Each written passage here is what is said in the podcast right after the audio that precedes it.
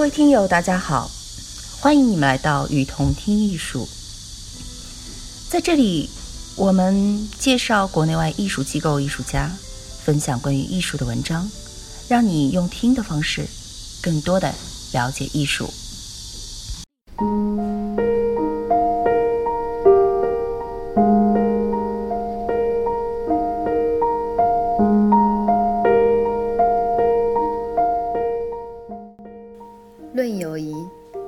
喜欢交友胜过其他一切，这可能是我们本性所使然。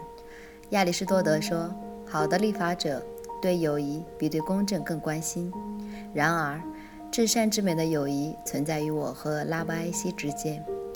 友谊形形色色，通常靠欲望或利益、公众需要或个人需要来建立和维持。友谊越是掺杂人本身以外其他的原因。目的和利益就越不美丽高贵，越无友谊可言。自古就有四种友谊：血缘的、社交的、待客的和男女爱情的。他们无论是单独还是联合起来，都符都不符合我所说的友谊。子女对父亲更多的是尊敬，友谊需要交流。父子之间不太平等，不可能有这种交流。友谊可能会伤害父子之间的天然义务。父亲心里的秘密不可能告诉孩子，怕孩子对父亲过于随便而有失体统。孩子也不可能向父亲提意见，纠正父亲的错误。这却是友谊最重要的职责。从前，在有些国家里，儿子遵循习俗把父亲杀死；在另外一些国家，却是父亲杀死儿子。这都是为了扫清障碍。显然。一方存在取决于另一方的毁灭。古代有些哲学家就要藐视这种天然的亲情关系。亚里斯普提就是证据。有人逼问他是否很爱他才生下他们，他挺好鄙夷地说：“倘若怀的是狮子或蠕虫，他也会把他们生出来的。”还有一个证据，布鲁塔克在谈到兄弟之情时。虽然我们是一母所生，但我却并不在乎。其实，兄弟这个名称是一个美好而充满爱意的字眼。我和拉布埃西的关系就是一兄弟之情。可是，财产的混合分配，一个人的富裕导致另一个人的贫困，这些都会极大地削弱了这种兄弟的友谊关系。兄弟在同一条小道上，同一个行行列中寻求利益。自然会经常抵触和冲撞，可是那种孕育真正完美友谊的关系，因什么将会存在于兄弟之间呢？父子的性格有可能天壤之别，兄弟之间也是。这是我儿子，这是我父亲，可他野蛮残暴，他是个坏蛋或是傻瓜。况且，越是自然法则和义务强加给我们的友谊，我们的自由意志就越少。自由意志产生是友爱和友谊，绝对不会是别的。我在这方面有深刻的体会。尽管我曾拥有世界上最宽容的父亲，他始终如一，直到他生命的最后一刻。我的家庭以父亲深邃的名义而闻名，在兄弟情谊方面也是堪称楷模。我对兄弟慈父般的疼爱有口皆碑。赫拉斯。若将对女人的爱情同友谊做比较，尽管爱情自我选择的，也不可能放到友谊的位置上。我承认，爱情之火更活跃、更激烈、更灼热，因为爱神也了解我们，将甜蜜的痛苦掺入他操心的事情里。但爱情是一种朝三暮四、变化无常的情感，它狂热的冲动时高时低，忽热忽冷。把我们系于一发之上，而友谊是一种普遍和通用的热情，它平和稳健，沉静沉着，经久不变。它愉快而高雅，丝毫不会让人们难过和痛苦。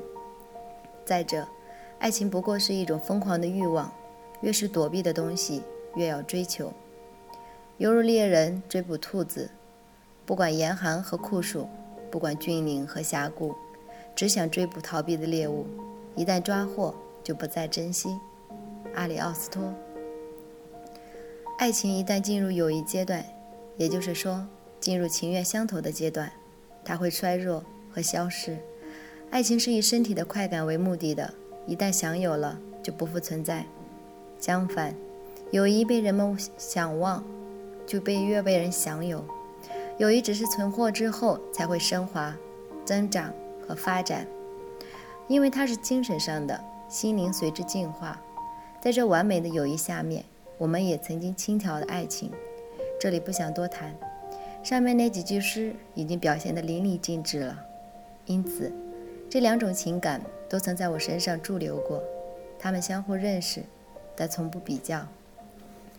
友谊不懈地走自己的路，它在高空飞翔。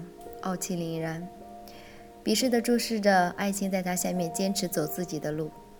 至于婚姻，那是一场交易，唯有进去是自由的，其期限是限制性的，取决于我们的意愿以外的东西。通常是为了别人的目的才进行这场交易的。此外，还要清理千百种不相干的复杂纠纷，它们足以导致关系破裂和扰乱强烈的爱情。而友谊只跟随他自身的有关，不涉及其他交易。况且，老实说，女人一般不会满足于这种神圣的关系，她们的灵魂也不够坚强，忍受不了这种把人久久束缚的亲密关系。如果不是这种情况，如果可以建立一种自愿和自由的关系，不仅灵魂可以相互完全拥有，而且肉体也可以参与这一结合。男人全身心投入进去，那么可以肯定，友谊会因此而更加充分、更完整。可惜，没有例子可以证明女人能够做到这一点。古代各哲学派一致地认为，女性是排斥在友谊之外的。希腊人另一种淫荡的爱情，公正地为我们的习俗所憎恶。然而，那种爱情也不符合我们这里所要求的完美相称的结合。因为习惯上的情人间的年龄和地位必然相差悬殊，这种友谊式的爱情，终究是什么？为什么人们不爱浅薄的年轻人，也不爱漂亮的老头子？柏拉图学院对此有所描绘，也没有像我认为的那样否认这点。他们说，维纳斯的儿子在情人的心中激起了青少年初次迷恋。仅仅是对身体的假象，漂亮的外表为基础，他们允许这种迷恋、狂热而又肆无忌惮，正如毫无节制的欲望可能产生的那样。对美少年的初次迷恋不可以以精神为基础，精神恋爱正在诞生，尚未显现出来。如果一个心灵悲恶的人热恋上了一位少年，那他追逐的手段就是财富、礼物、加官进爵。以及其他一些廉价的商品，这是柏拉图哲学学院深恶痛绝的。如果一个心灵高尚的人，采用的手段也是高尚的，教对方哲学，教他尊重宗教，服从法律，为国家利益献身，这些都是英勇、谨慎、公正的重要方面。求爱者要尽量做到心灵高雅而美丽，以便容易被接受。因为他的身躯早已失去了风采，他希望通过这种神圣的交往，建立一种更加坚实、更持久的关系。当追逐有了结果，被爱者就想通过心灵美来构想出一种精神的东西。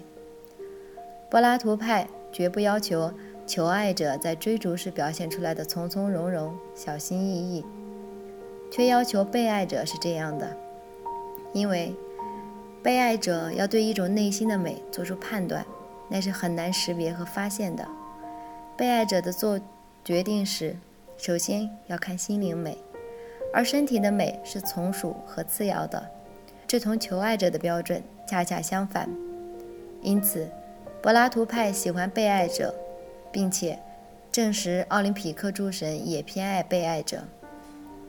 他们强烈谴责诗人埃斯库罗斯。不该在阿克琉斯和帕特洛克罗斯的爱情中，把求爱者的角色授予少不更事、充满青春活力、最英勇的希腊人阿克琉斯。精神的普遍一致是爱情最主要、最有尊严的部分。柏拉图派认为，精神一致结出的硕果，于私于公都大有好处。这种精神的一致是国家力量所在，是公正和自由的主要捍卫者。哈姆迪奥斯和阿里斯托吉顿之间的健康爱情就是证明。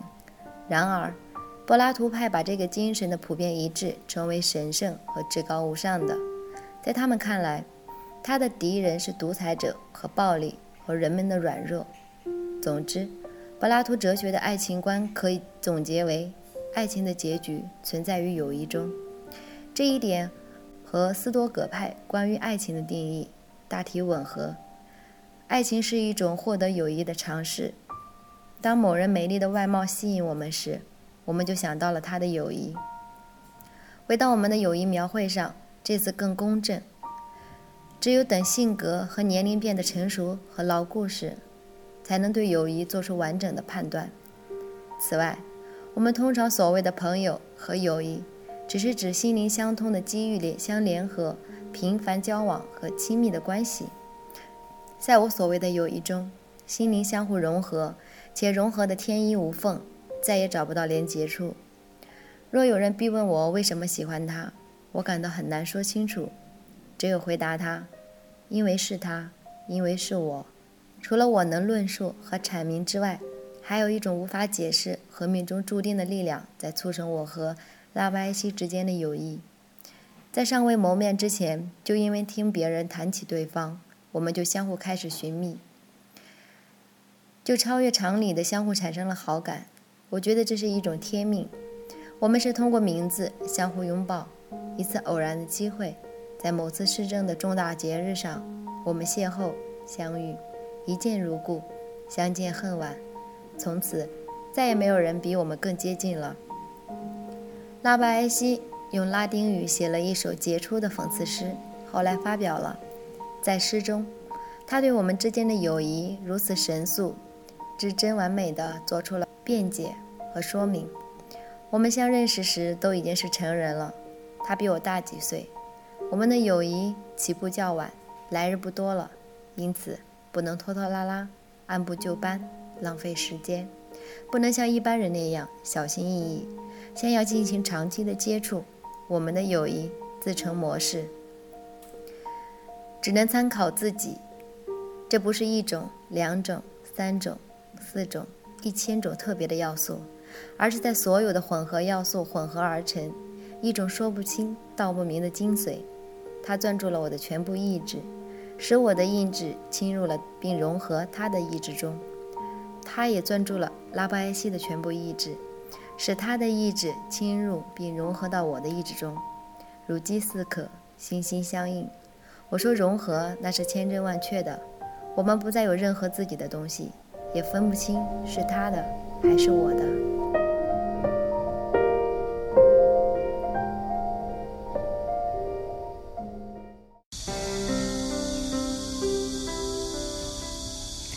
感谢您的收听，欢迎大家多提宝贵意见，并且来我们与同听艺术同名的微信和微博留言哦。